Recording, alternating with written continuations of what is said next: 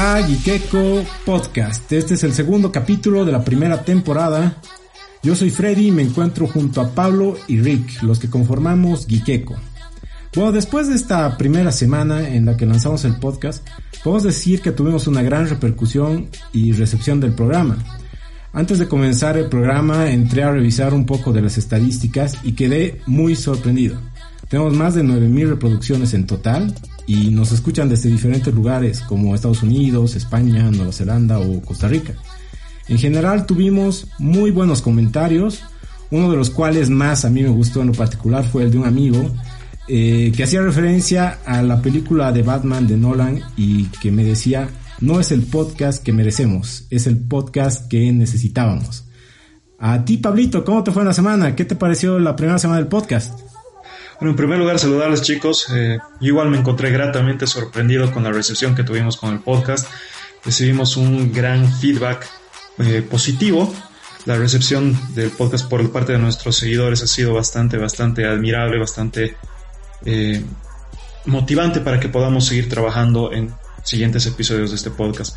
Los temas que tocamos gustaron bastante, ya nos fueron sugiriendo otros temas que los vamos a poder incluir en el resto de los episodios que vayamos sacando y también nos motivan a que podamos llegar a invitar a más personas en el futuro que puedan participar en este podcast y compartir su opinión con la nuestra y así enriquecer un poco más el, tópico o los tópicos del podcast y las opiniones que vayamos vertiendo. Exacto. ¿Y Rick, cómo te fue la semana? Hola Freddy, hola Pablo, buenas tardes a todos los eh, oyentes del podcast. Eh, un gran saludo para todos los que nos escuchan en casa. La verdad es que yo tuve también una buena retroalimentación del, proyecto que estamos haciendo. La verdad es que este podcast no es solamente para gente que, conozca mucho el tema o, o, sea experta en la, en la rama, ¿no? Sino queremos que es un podcast para todos, que puedan participar y que en algún momento también puedan opinar, en algún momento tal vez invitar a alguien y bueno, lo que de los amigos que tengo, de la gente que escuchó, recibimos muy buenos comentarios, también sugerencias para seguir mejorando. Obviamente no somos expertos en el tema, pero siempre queremos buscar mejorar, hay oportunidades de mejora. Y también eh, nos dimos cuenta que hay una comunidad de podcast en Bolivia que la verdad no, bueno, no teníamos conocimiento hasta haber hecho el programa de la semana pasada, ¿no? Entonces también les mandamos un saludo muy grande a, a la parte de comunidad de podcast de, de, Bolivia. Hay muy buenos podcasts, la verdad pude escuchar un par esta, esta semana. Y, y, bueno, pues a seguir trabajando y seguir sacando el proyecto adelante, ¿no? O sea, esos son nuestros primeros episodios y bueno, queremos seguir mejorando. Dale. Bueno, comencemos en materia. A ver, esta semana eh, comencemos confirmando rumores que dimos la anterior semana acerca del DC Universe. En la semana, Warner Media lanzó un comunicado oficial que anunciaba que se realizará una serie enfocada en la policía de Ciudad Gótica, pero ambientada en el universo de la película de Batman realizada por Matt Reeves. Esta serie será exclusiva para HBO Max. De acuerdo a estas declaraciones, Reeves eh, dijo que le va a permitir expandir el mundo que él está creando en la película, y podrá explicar tal vez más detalles de tal vez personajes o de cosas que se van a dar en la película, ¿no? Y además, gracias a este comunicado, podemos confirmar que el universo de Matt Reeves, de, de Batman, no estará ligado con las películas de Justice League, todo lo que vemos de Snyder, y tampoco con las series de CW, por lo que podemos confirmar los rumores que decíamos la anterior semana. En cuanto a la película y la serie, van a ser producidas con una buena calidad. Matt Reeves será el director y además en coproduciendo van a estar personas como Terrence Winter, el cual ha sido nominado y galardonado por series como Los Sopranos o la película El Lobo de Wall Street. Y eso da una buena señal para encontrar una película más estructurada y que no usen el clásico ya camino del héroe para mostrar cómo un héroe va surgiendo. No hay muchos más detalles de la película, pero yo supongo que por lo que va a ser un Batman hecho por Pattinson, será una película de orígenes o una donde Bruce Wayne comience a aportar la capa, va a ser un Batman más joven, ¿no? Y bueno, ya hay que dejarnos todos esos prejuicios que tenemos con Pattinson de Twilight. que por ejemplo habría que ver las nuevas películas como Good Time o The King, donde ya se ve un actor más maduro con varias facetas que puede interpretar más personajes.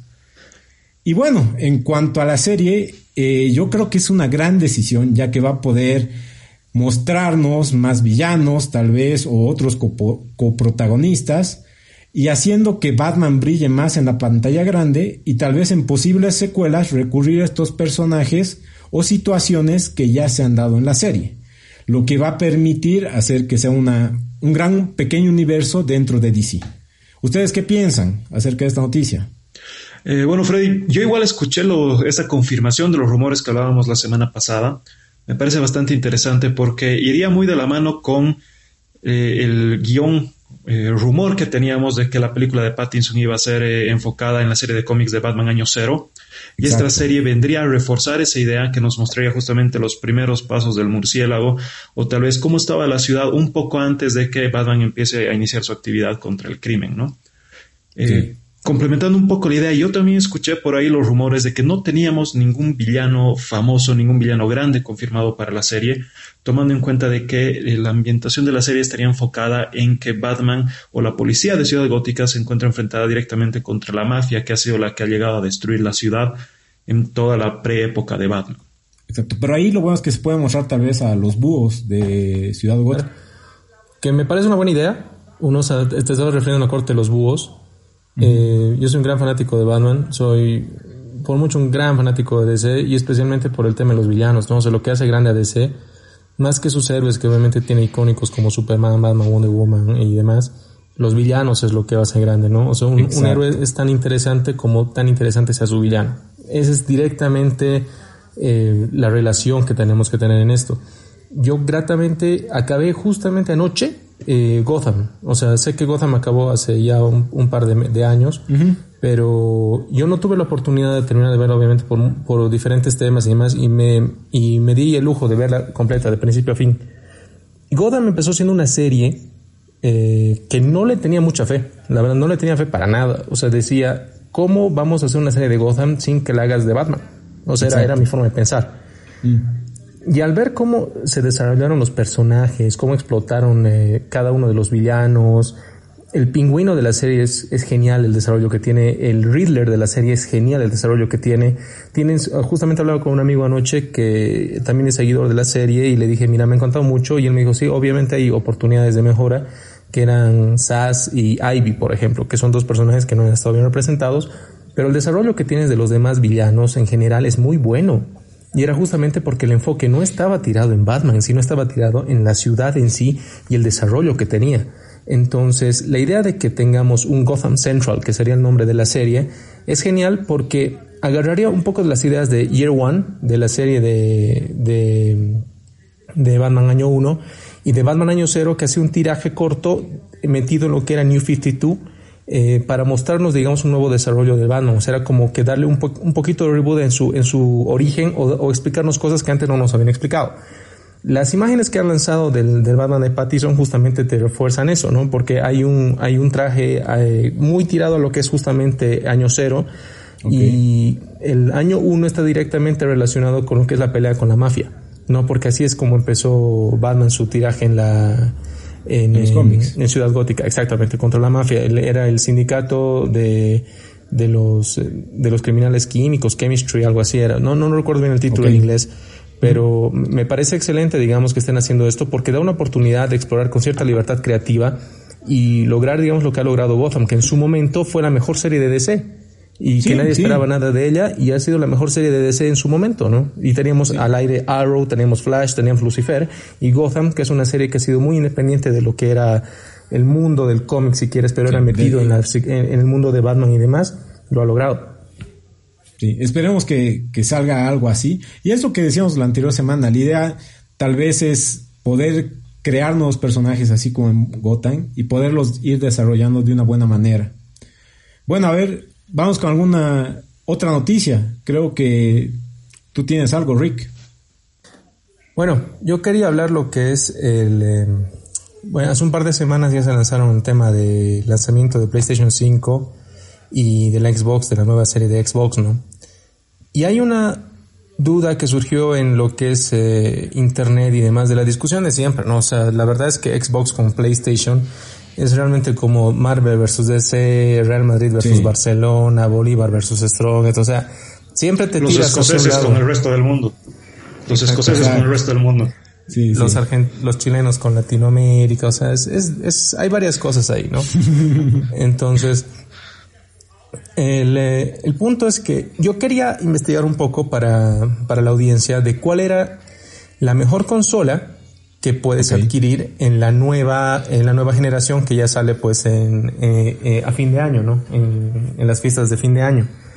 Y empecé a buscar un poquito de información de expertos porque la verdad, o sea, si bien me gustan los videojuegos y demás a nivel técnico no, no soy muy, muy metido en el tema. Y encontré varias cosas que, que son muy interesantes. Por ejemplo, eh, solamente para comentar, o sea, Xbox y la PS5 van a usar una, una, un mismo sistema, si quieres una misma tarjeta de video, de potencia, te va a lanzar hasta 8K y 120 frames por, por segundo. La verdad es una máquina potente. Lo que se ha visto es que estas dos consolas van a ser, el PlayStation va a ser mejor que el 95% de las computadoras gamers que usan Steam en este momento. Mm. Y el Xbox va a ser mejor que el 96%. Es un, un, porcentaje un poquito más alto. ¿Ya? ¿Esto por qué? Porque Xbox tiene un poquito más de potencia, así, pero es casi imperceptible en lo que es eh, la potencia de la consola. O sea, siendo sinceros, la consola de Xbox va a ser un poquito más potente, pero es así casi nada. ¿Y por qué digo que casi nada? Porque al momento que los desarrolladores tengan que hacer el juego o los juegos que vayan a, hacer salir y realizar, lo tienen que hacer mínimamente con lo que es la capacidad de PlayStation 5. ¿Ya? Entonces, si vas a tener los juegos multiplataforma, lo van a desarrollar como en base a la potencia de PlayStation 5 y van a replicar lo mismo para la Xbox. Los juegos que vayan a ser exclusivos para la Xbox, ahí sí vas a notar la diferencia. O sea, vas a notar un poquito la diferencia gráfica, la diferencia en el procesamiento de datos.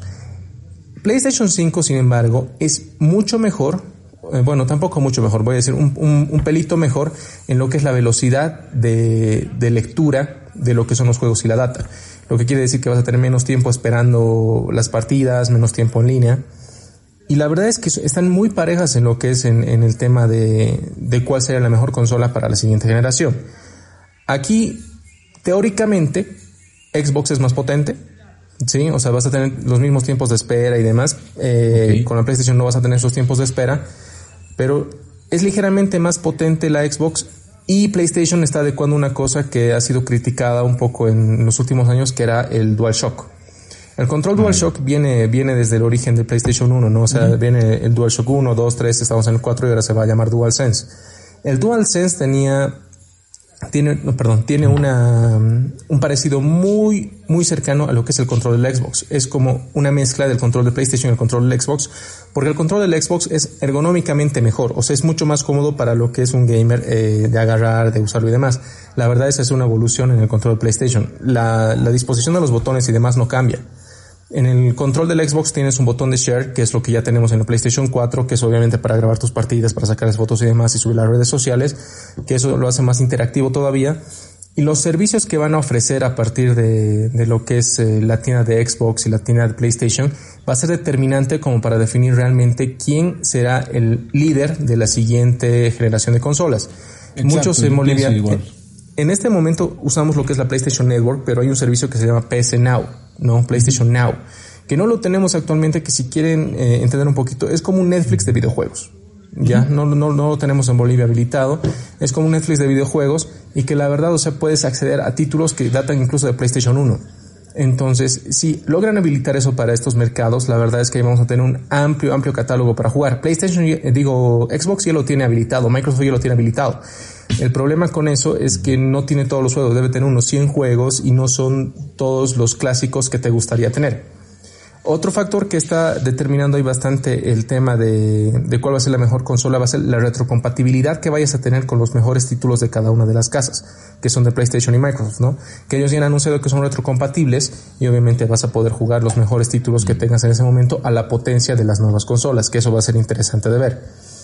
Y finalmente, el tema de lo que es el, em, eh, hay un rumor muy fuerte de que Xbox Series X va a ser modificable con el tiempo como una computadora gamer.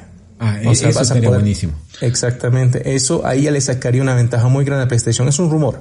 ¿No? ¿Por qué dicen esto? Porque se llama Xbox Series X, porque se espera que a partir de Series X salga Series X 1 o Serie A o Serie B, donde puedas ir modificando tu consola a medida que vaya avanzando el tiempo y sea como una compu gamer. Y en eso tenemos, eh, bueno, Microsoft tiene una experiencia bastante amplia porque ellos se dedican al hardware también, ¿no? O sea, tienen hardware y software y pueden hacer eso. O sea, es un rumor que hay y ahí la verdad Xbox sería pues dominante en, lo que sería la carrera de las consolas porque PlayStation no se ve que sea modificable en un futuro cercano.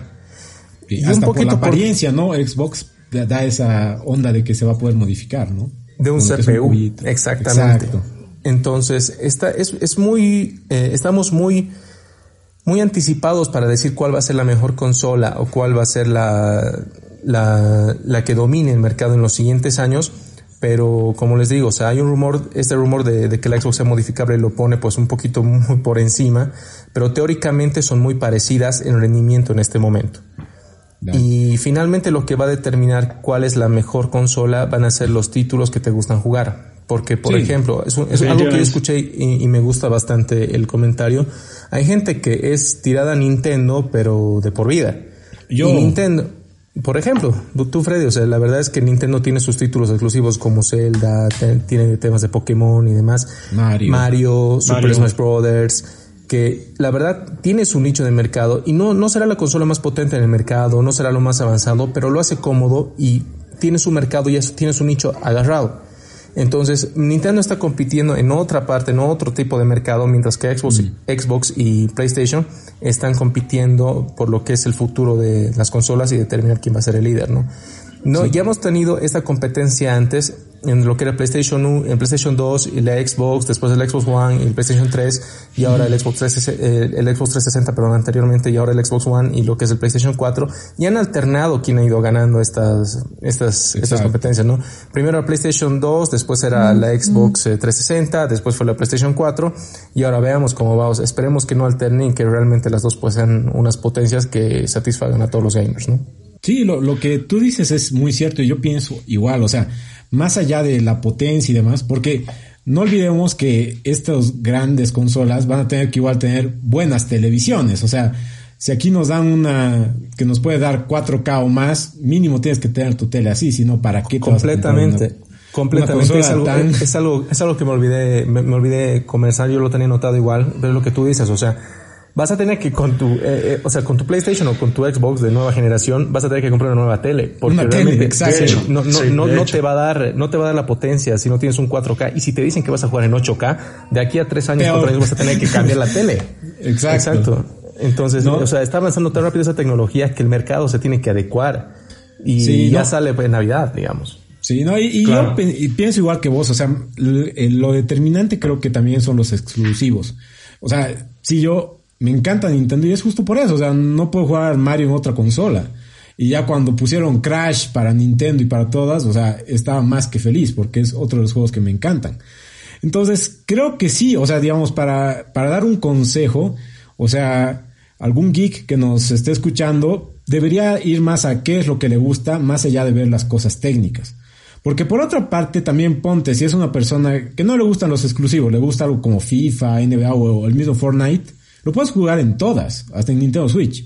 pero la idea es que, claro, pero tal vez la idea es que cuál consola tienen tus amigos y puedes, no sé, jugar más fluidamente con ellos. O sea, tal vez si todos tienen Play y tú tienes Xbox, no, pues compárate mejor ahora Play, así todos tienen Play y pueden jugar de una manera más fluida.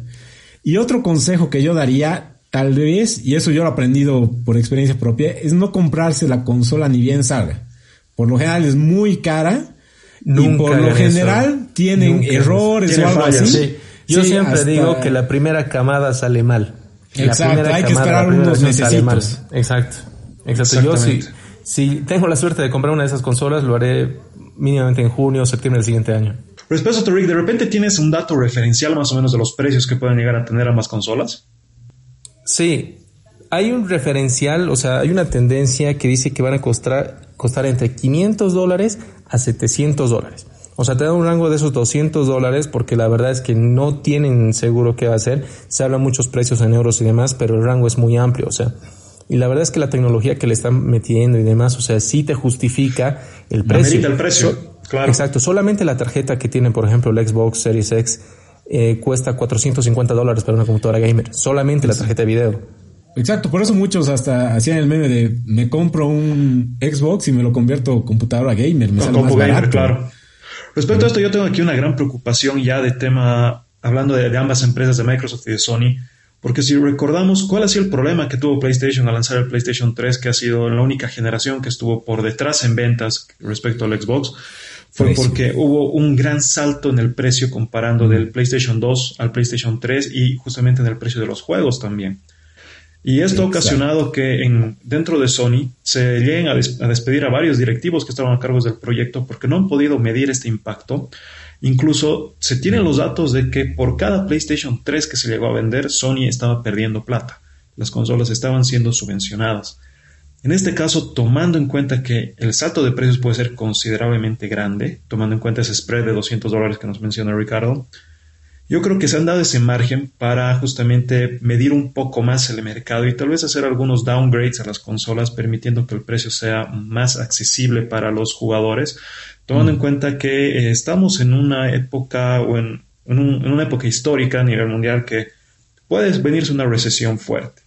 Y esto no va a excluir a la comunidad gamer. Vamos a tener que tal vez eh, ahorrar un poco en nuestros gastos de, juegos, a pesar de que nos dediquemos o no de forma profesional a esto, para que toda la comunidad pueda tener los mismos, los mismos dispositivos. Y esa es la preocupación que yo tengo, ¿no? De que se pueda llegar a ver un poco de eh, retraso o tal vez un mal recibimiento en los primeros años de ambas consolas. Como bien mencionan, mencionan ustedes, no es recomendable comprar la consola ni bien salga porque por lo general tiene fallas, el precio está súper inflado, entonces, este, este tema yo creo que lo vamos a poder medir realmente de aquí por lo menos un año y medio, ver realmente cuál es el impacto y cómo han funcionado las estrategias en, ambos, en ambas empresas para ver quién ha sido el líder o quién ha llevado mejor esta implementación de sus nuevas consolas.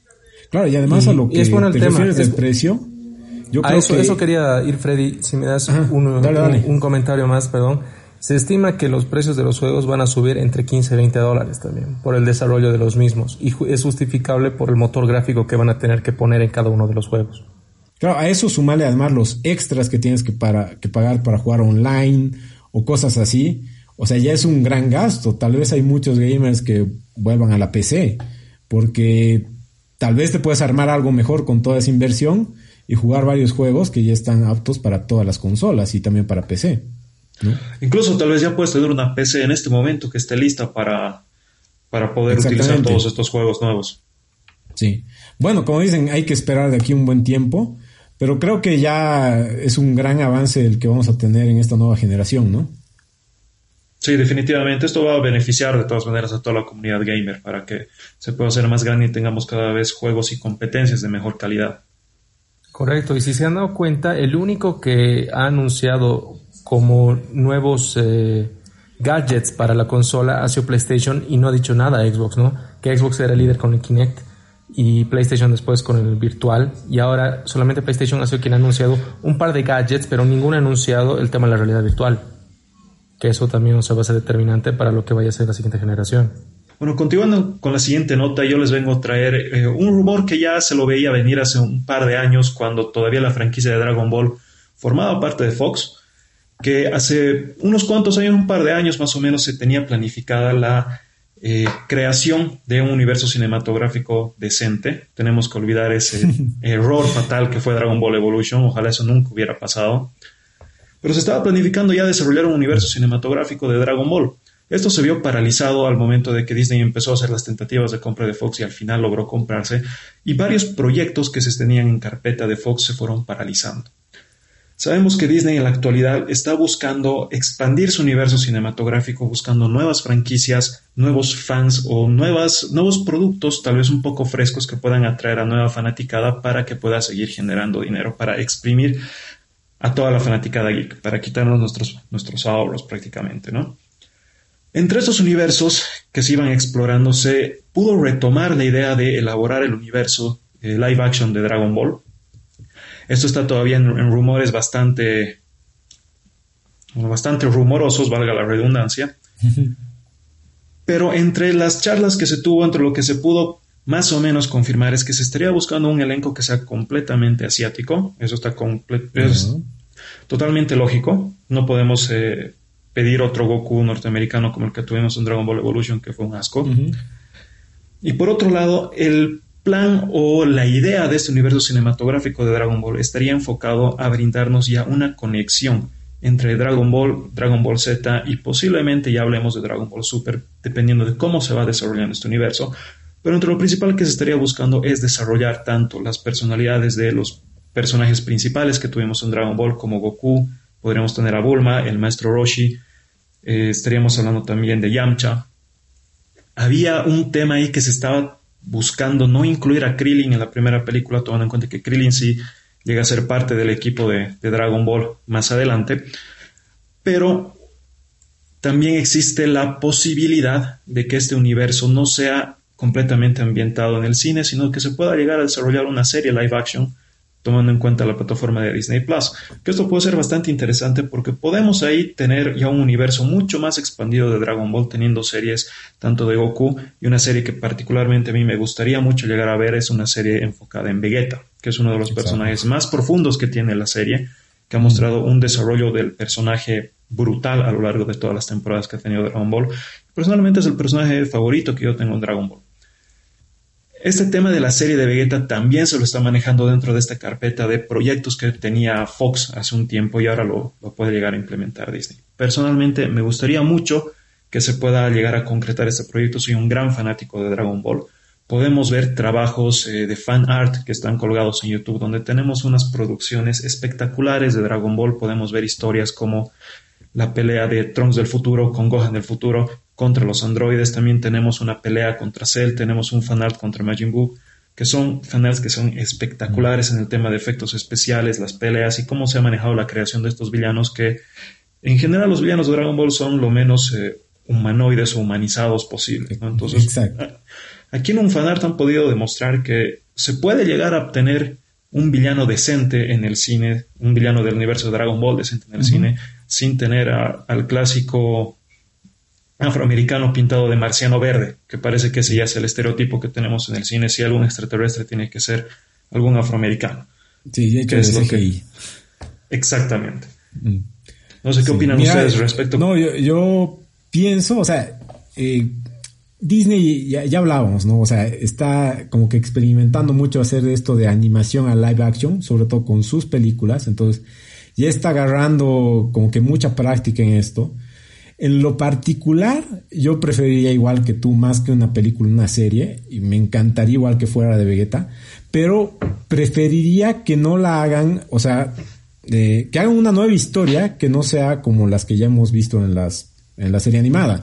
Tal vez, no sé, enfocada solo en el planeta Bellita, o sea, qué ha pasado antes, o sea, desde que era niño hasta que se ha unido a las fuerzas de Ginyu, cosas así, o sea, digamos, ¿qué, ha pasado en su planeta, su papá, todo lo que te cuentan de a poco en la serie, eso sí sería algo interesante, ¿no? Y que creen esta nueva serie, no que traten de sacar lo que ya conocemos, ¿no? Tal vez no puede ser de Vegeta, podría ser de cualquier otro personaje, obviamente no Goku, porque de Goku es de que sabemos toda la historia, pero de cualquier otro personaje y irlo desarrollando. O tal vez esas partes que no sabemos de la historia y las mostrando. Eso sí sería interesante, o sea, que creen algo nuevo y que se que vayan con lo que con lo que tiene que ser. Por ejemplo, si es del planeta Vegeta, yo quisiera que tengan colita todos, ¿no? Porque así son los Saiyajines, ¿no? Que se puedan volver en monos y demás, o sea, que no te cambien esencia de lo que es Dragon Ball. Porque lamentablemente creo que hay malas adaptaciones justo de anime, sobre todo a live action. O sea, Dead Note, o sea, Es lamentable lo que han hecho. No sé si hay una buena adaptación de anime a live action, la verdad. La de Samurai X, la de Samurai X ha sido genial, ha sido excelente esa adaptación a live action. Sí, tiene razón, la olvidaba. Pero es que Samurai X también es muy buena serie, ¿no? O sea, el material es muy sólido. Sí, no, y, aparte el material igual tiene un gran material. Entonces, lo puedes hacer. Dragon, Ball te, Dragon, Ball te da la oportunidad de hacer un poquito de saltos, de darte ciertas libertades creativas, porque es un universo muy grande. En cambio, Samurai X era una historia de un, personaje que, giraba todo alrededor de ese, digamos. Dragon Ball puedes explorar demasiado con lo que es la historia de Vegeta, cuando estás hablando de historia de Piccolo, qué habría pasado con Badrock, o sea, hay muchas cosas que podemos hacer. Exacto. Y Samurai X también es un universo que no es tan fantasioso a comparación de, Dragon Ball, ¿no? Tenemos que tomar en cuenta que Samurai X está bajo el contexto de una historia que ha pasado en Japón, existe el Batusai en la historia, entonces es algo que ha sido mucho más fácil de adaptar. Sí, y y es justo esa esencia la que deberían... O sea, está bien que lo hagan live action, pero sí necesitas ver extraterrestres, dinosaurios, monstruos, como ves en Dragon Ball. Porque si le quitas todo eso, exacto, si, si le quitas todo eso, ya no es Dragon Ball. Y sería cualquier otra, otra serie, o lo podrían llamar de otra manera. Exacto.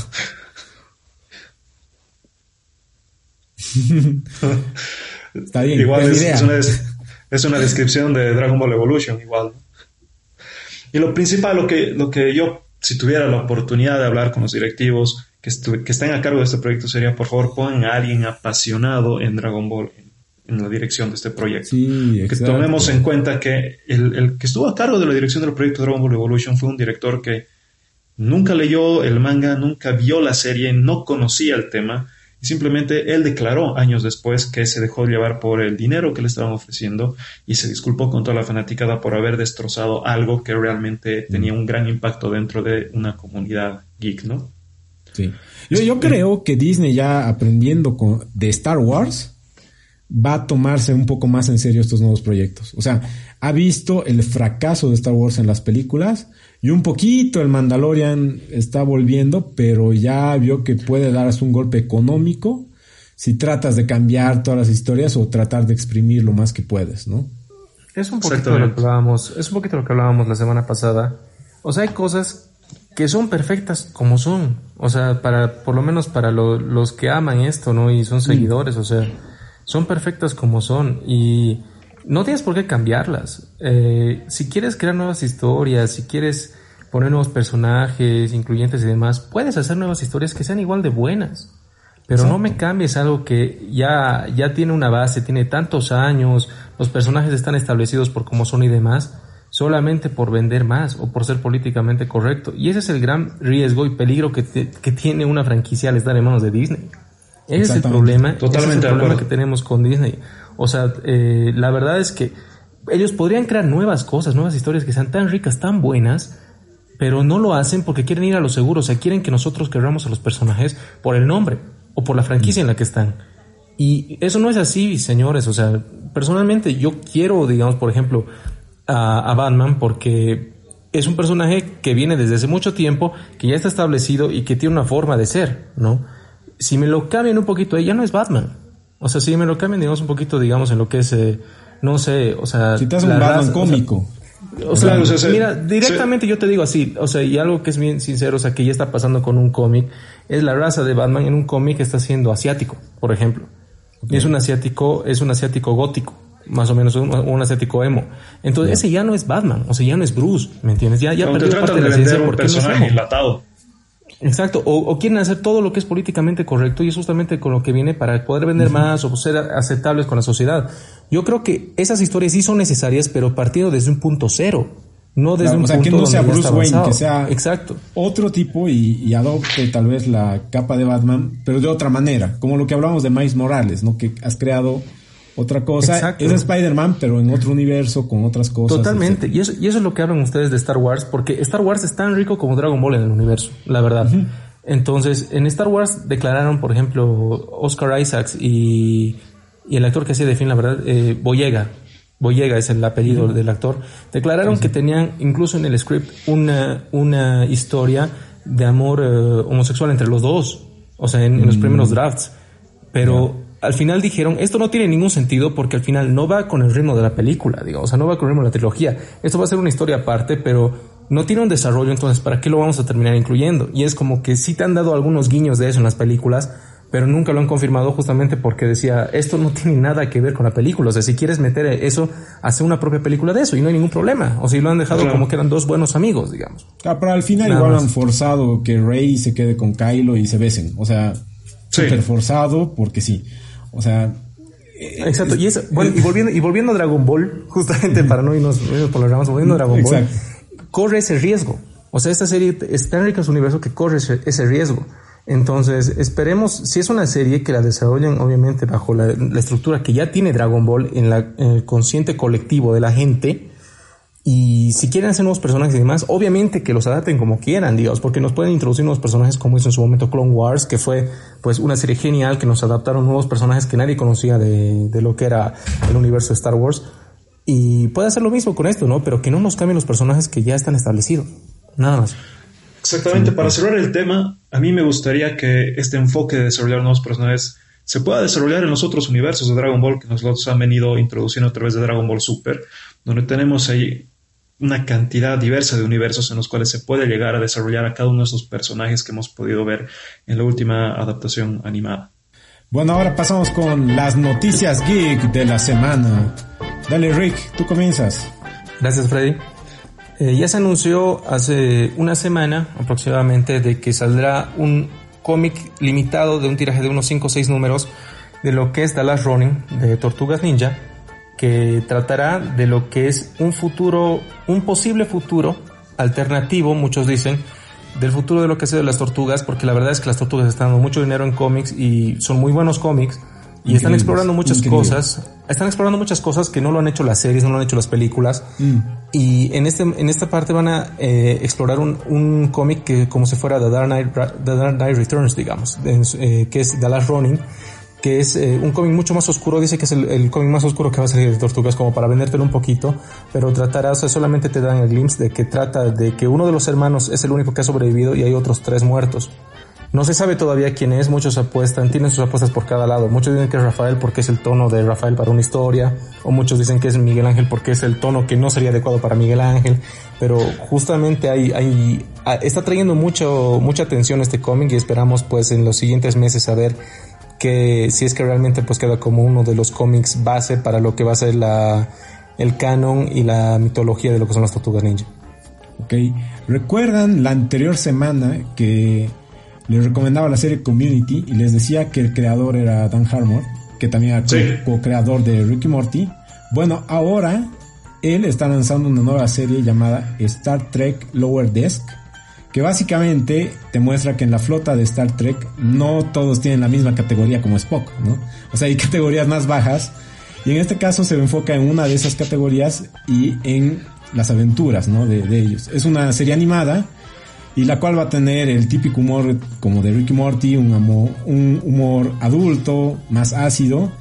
Bueno, por el momento solo se va a salir en CBS y es muy probable que ya salga en alguna plataforma de streaming.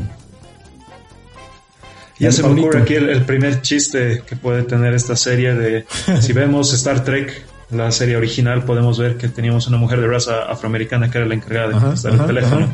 Ahí tiene su primer gran chiste. Exacto. Bueno, en cuanto a las noticias de la semana, chicos, yo les traigo acá un orgullo boliviano. Tenemos a una ciudadana paseña de nombre Matisse González, tiene 27 años. Esta ciudadana paseña estudió en la Academia de Cine de Baden-Württemberg en Alemania y ganó varios concursos internacionales de producción, entre los cuales ha logrado llamar la atención de la, de la cadena de Cartoon Network para poder trabajar con ellos. Eh, esta paseña ha logrado crear una serie denominada Gravedad, cuya serie va a tener su capítulo piloto ya proyectado en Cartoon Network en los próximos meses. Es un orgullo para Bolivia, para La Paz, poder tener una persona que ya llegue a trabajar en estas cadenas internacionales tan grandes que han ido fomentando nuestro cariño justamente por el mundo de la cultura geek y la cultura pop. Otra noticia que tengo acá es el tema de Power Rangers. Muchos hemos crecido siendo fans de la franquicia. La verdad es que hasta Power Rangers en el espacio, por ejemplo, yo seguía todas las series, ¿no? De ella me perdí un poquito. Pero eh, Power Rangers está pasando por un momento muy delicado en lo que es la relación entre la compañía original de Super Sentai, que es el material en el que se basa Power Rangers, que es japonesa, y Hasbro, que es la que tiene los derechos para la comercialización y hacer series en la parte de Occidente. Eh, están pasando por un momento delicado debido a que Hasbro eh, lanzó la película hace un par de años de que fue Power Rangers que se pensaba hacer como un reboot y demás, que no tuvo buena crítica a pesar de haber metido todos los componentes sociales y políticamente correctos en su momento, no lo ha, no lo ha sabido manejar bien en el tema del marketing. Y esta es una crítica muy fuerte que ha tenido, ha perdido dinero y nuevamente plantea hacer un reboot va a ser un nuevo reboot que va a ser canónico con todas las series de Power Rangers que hay hasta el momento. O sea, desde Mighty Morphin hasta Super Dino Dino Alpha, que creo que es la última que hay, la verdad. Y vas, van a tener, digamos, muchos cameos y demás, pero lo que está pidiendo justamente ahora Hasbro para el tema del desarrollo de esta película es uno que la líder, eh, la Ranger Roja, va a ser una mujer, va a ser un elenco completamente eh, políticamente inclusivo, políticamente correcto, inclusivo, eh, con diferentes nacionalidades, sexualidades y demás. Y si bien es un proyecto ambicioso y se escucha bien, digamos, a primera vista, porque estarías hablando de nuevos personajes, nuevos Rangers, digamos, nada establecido, no le gusta la idea a, la, a, a los dueños de Super Sentai por lo cual estarían cortando relaciones y tal vez la temporada que estamos viendo actualmente de, en, de Power Rangers de Hasbro sería la última que se base en un manga de Super Sentai de japonés y serían Rangers directamente relacionados a lo que es la idea y el concepto occidental que tenemos de ellos. O sea, va a ser material de Power Rangers original, no basado en Super Sentai. Como conocen, eh, Pokémon Go es lo que más dinero actualmente genera a The Pokémon Company. Por eso, lamentablemente, está como que dejando de lado los RPGs, que serían sus juegos principales, y se están adentrando mucho en los juegos móviles. Por esa razón ahora está lanzando Pokémon Unite, que es un MMO y es muy similar al LOL. Ya, eh, ya se vio que esto no tiene una muy buena recepción de los fans como yo, digamos, que les encanta Pokémon. Porque, por ejemplo, es el video con más dislikes en todo el canal de, Nintendo. Pero más allá es, están haciendo esta movida para llegar a algo que hasta el momento no pudieran llegar, que es los competitivos. Ya se mostró el juego, ya se mostró el gameplay y sí, se ve que es un juego que va a ir muy a esto de los competitivos. Sinceramente no es algo que me guste, pero creo que sí va a tener una gran recepción por, el tema que va a ser gratis y además va a estar tanto como para móviles como para Switch. Espero que le vaya bien, sobre todo para que Pokémon siga dándonos más material. Y espero también que por fin ya pueda entrar a este mundo de los competitivos. Bueno chicos, yo les traigo aquí otra noticia relacionada al último producto que está sacando Lego. Lego ha sacado una réplica exacta del Nintendo Entertainment System, mejor conocido como NES.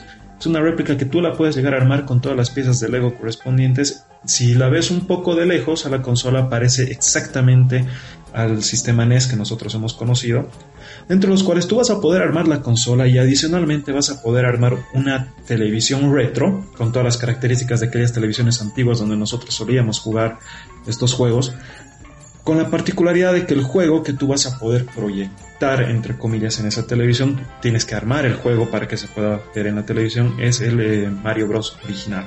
Tienes ahí los niveles originales y esta consola de Lego va a funcionar con una perilla ahí al lado de la televisión para que tú la hagas girar y Mario vaya recorriendo todo el nivel que nosotros recordamos, ¿no? El nivel original que teníamos en Mario Bros. Qué bonito concepto. El precio de esta, de esta consola de Lego va a estar alrededor de 229.99 dólares. Es un precio un poco elevado para lo que nos suele ofrecer Lego, pero tomando en cuenta que eso está orientado más que nada ya a un público más coleccionista, al público adulto al cual quiera apuntar Lego con esto. Otra noticia de la semana que tenemos es que el universo Marvel en el cine está actualmente sin un rumbo definido o claro para lo que los fanáticos tal vez internamente sí tengan un rumbo pero esto ha generado un, poco de molestia por parte obviamente de, los fans y lo ha hecho sentir a la cadena Disney. Actualmente tiene sus series en producción para Disney Plus y hace esta semana, o sea, no lo hemos sacado en la parte de noticias esta semana, pero se retrasaron y hay un retraso confirmado de estas series debido a que hay problemas en la producción, problemas con los storylines y demás.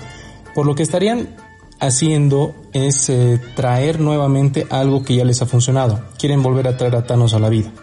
No saben si va a ser un clon, no saben si va a ser una, o sea, van a revivir a Thanos como pasa en los cómics, digamos que todos los serie, que todos los personajes reviven eventualmente, pero lo que quieren hacer es explotar más a este personaje que les trajo tanto o sea, eh, atrajo tanto en lo que es eh, Infinity War, atrajo tanto desde que se anunció su presencia eh, desde Avengers y quieren ir a explotar este personaje que es mucho más profundo de lo que han mostrado pues en la última de Endgame y que fue bien representado por Josh Brolin. Están pensando si no en sacar una película y que sea el villano, digamos, de las siguientes etapas, sacar una serie que explique de cómo Thanos eventualmente aniquiló su planeta.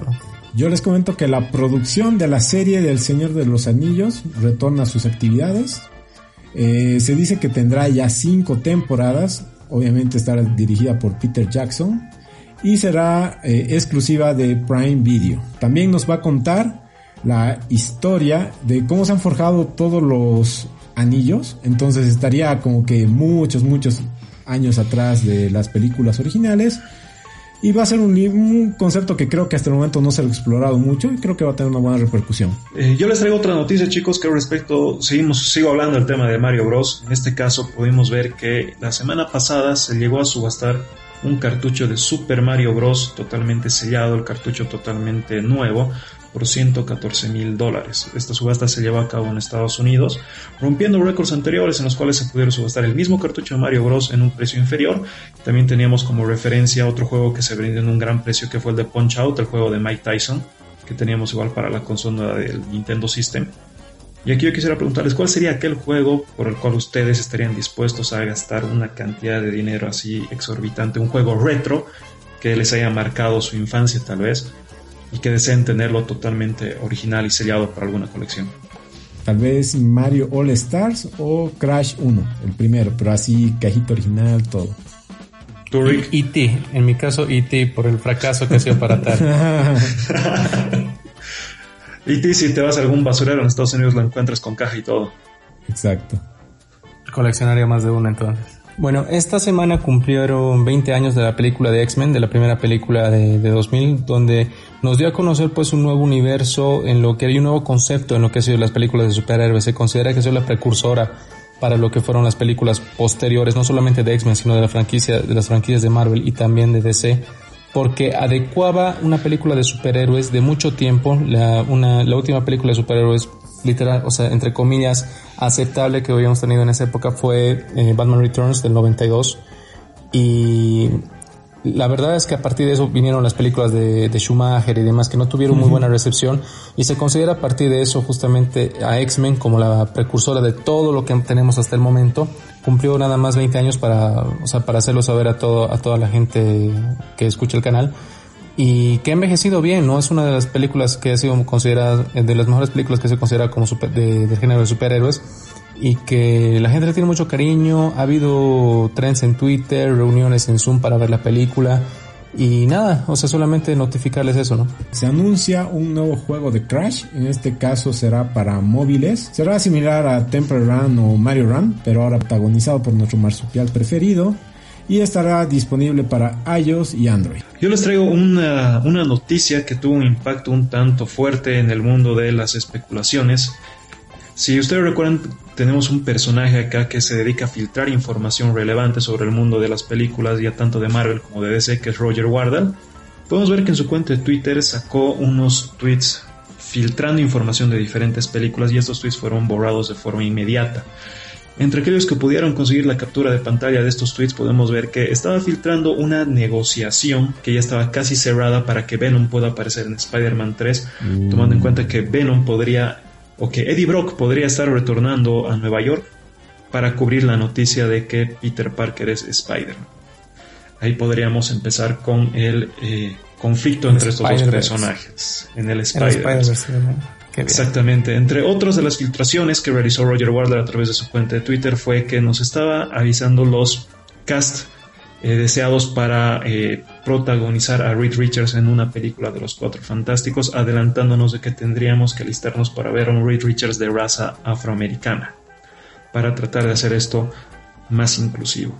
Entre otras de las filtraciones que hubo entre estos tweets, que salieron los tweets eh, de forma consecutiva, de forma seguida, tendríamos que Keanu Reeves estaría cada vez más cerca de cerrar un trato con el universo de Marvel, pero en este caso estarían buscando que Keanu Reeves llegue a interpretar a Ghost Rider para aparecer en la película de El Doctor Extraño.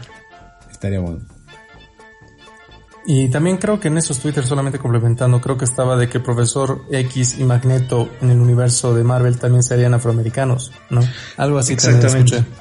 Respecto a ese rumor, se estaría cambiando o se estaría buscando cambiar la motivación de Magneto para que ya no tenga resentimiento por ser judío, sino por ser afroamericano. Da para, da para desarrollar esa idea en otro, en otro podcast.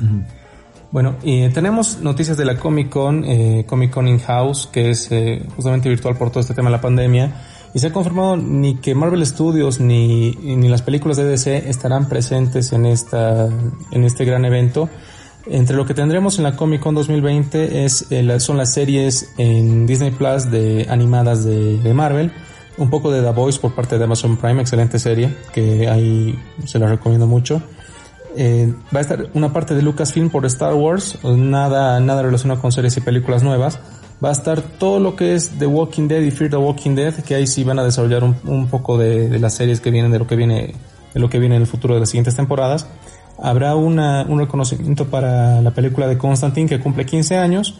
Y finalmente un poco del análisis de lo que son los cómics eh, en este momento desde el punto de vista psicológico, ¿no?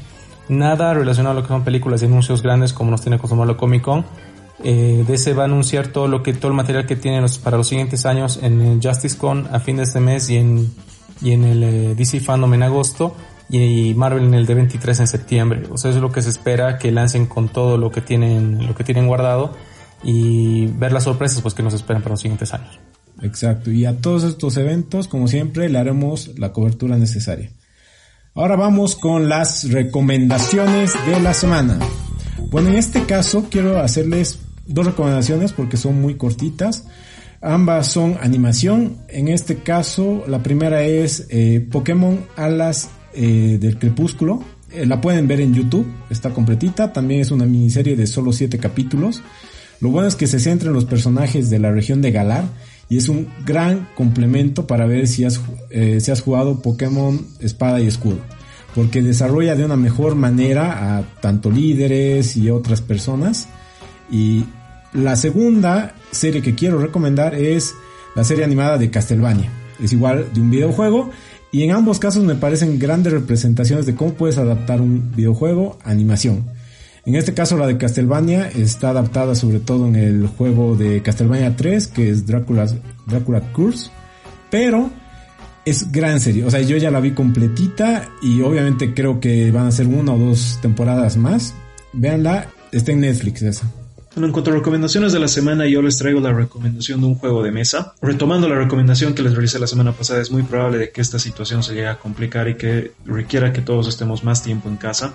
Para poder pasar un buen tiempo con los que convivimos en nuestros hogares, quiero recomendarles el juego de mesa Zombicide, que Zombicide tiene una gran variedad de, diferentes juegos dentro del concepto del juego. Tenemos la aclimatación en eh, diferentes partes del mundo, en ciudades, en cárceles. Tenemos una adaptación retro en la época ya de los castillos. Este juego prácticamente trata de que cada jugador es un personaje que está dentro del tablero. Los tableros se los puede crear de forma arbitraria. Cada persona puede crear los tableros como le parezca mejor. Y el objetivo de esto es eh, cumplir misiones que tenemos en el mismo manual del juego. Tenemos diferentes quests para realizar ahí y se puede personalizar una quest de acuerdo a lo que cada uno quiera y tenemos que derrotar a los zombies o escapar de los zombies que juegan en modo automático como los zombies, ¿no? Tienen sus propios reglamentos, avanzan eh, cada turno que va pasando, van persiguiendo a las personas, van persiguiendo donde se haya podido hacer alguna actividad en el anterior turno, van siguiendo los ruidos. Como los zombies avanzan de forma automática, siguen ciertos patrones. Es bastante divertido porque tú puedes crear comunidades, puedes crear equipos con los otros jugadores, puedes decidir traicionarlos, puedes utilizar como carnada a un jugador sin que el otro jugador lo sepa. Es un juego bastante entretenido, cada una de estas expansiones o de estos juegos base tiene alrededor de 10 a 15 misiones especiales para que tú mm. puedas seguir el juego y adicionalmente te da la libertad para que tú puedas crear tu propia misión. Es un juego espectacular, es un juego de miniaturas. Las miniaturas están alucinantemente detalladas. Son miniaturas que tú también las puedes pintar de acuerdo a tu preferencia. Entonces es un juego que da muchas, muchas horas de diversión y entretenimiento al usuario. Yo esta semana quiero recomendarles una película animada del universo de DC.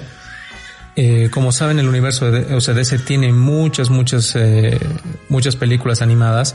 Y la que le recomiendo esta semana es Apocalypse War. Es el fin justamente de lo que es este universo animado porque trata justamente de una guerra, o sea, no les doy spoilers, pero de una guerra que literalmente te cambia todo lo que sabías de este universo animado de DC.